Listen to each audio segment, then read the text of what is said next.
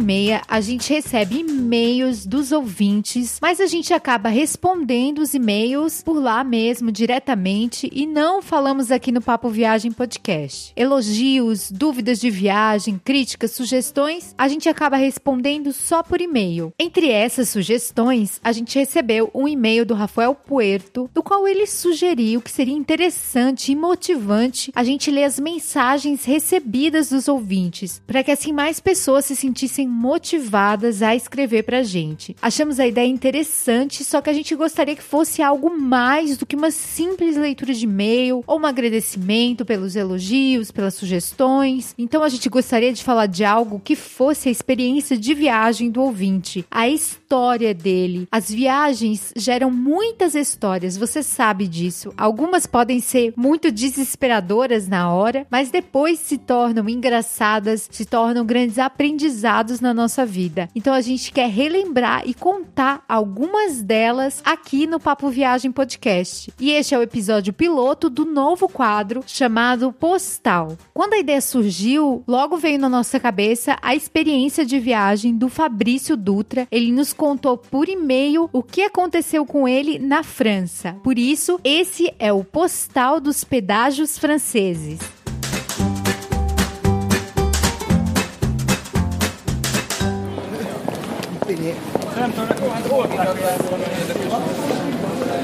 Chegamos em Marsella, pegamos o carro reservado no aeroporto e partimos para Le Lavandou. Até aí tudo bem. O problema mesmo foi quando chegamos ao primeiro pedágio, por sinal, bem movimentado.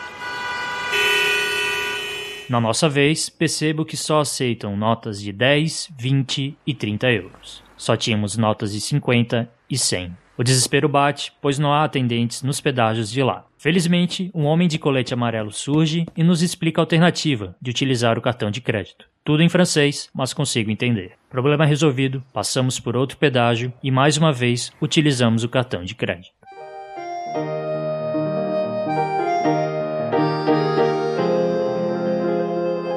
No dia seguinte, trocamos o dinheiro para não precisar usar o cartão novamente. Chegando em outra praça de pedágio, noto que há vários desenhos em cima. Nem me toco o que seria e entro num dos guichês. Para minha sorte, era pagamento somente com cartão. Depois disso, eu penso: agora já sei tudo sobre os pedágios franceses. Mero engano.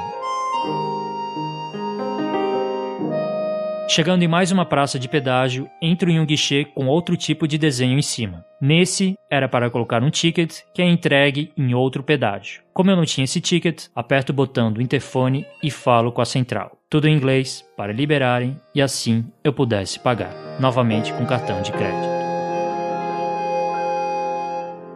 Mas não foi só isso. Ainda tivemos outros apuros, como nos postos de gasolina por lá. São todos self-service e alguns só funcionam com cartão. Isso até descobrirmos que em alguns postos é possível se servir e depois pagar no caixa com dinheiro. Por último, ao chegar para devolver o carro, entramos no estacionamento errado do aeroporto. Logo percebo o erro e saio imediatamente, achando que teria tolerância. Outro engano. E lá fui eu passar o cartão, R$ 4,90, convertido depois no cartão, quase 20 reais. Por uma passagem rápida no estacionamento errado. No final, ficam as histórias e muitas lembranças, pois essas coisas fazem parte das viagens.